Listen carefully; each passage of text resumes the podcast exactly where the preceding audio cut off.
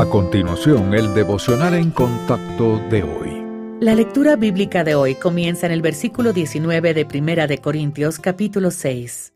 ¿O ignoráis que vuestro cuerpo es templo del Espíritu Santo, el cual está en vosotros, el cual tenéis de Dios, y que no sois vuestros? Porque habéis sido comprados por precio. Glorificad, pues, a Dios en vuestro cuerpo y en vuestro espíritu, los cuales son de Dios.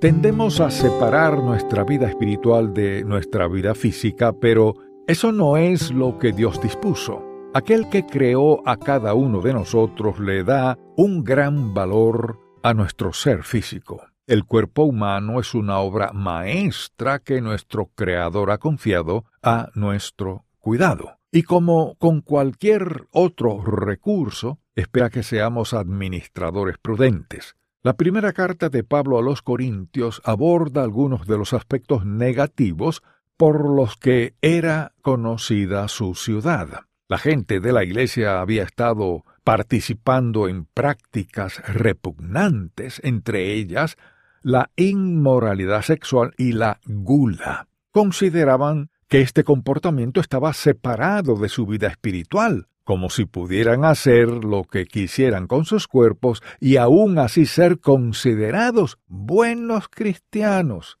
Pero el cuerpo y el espíritu son uno.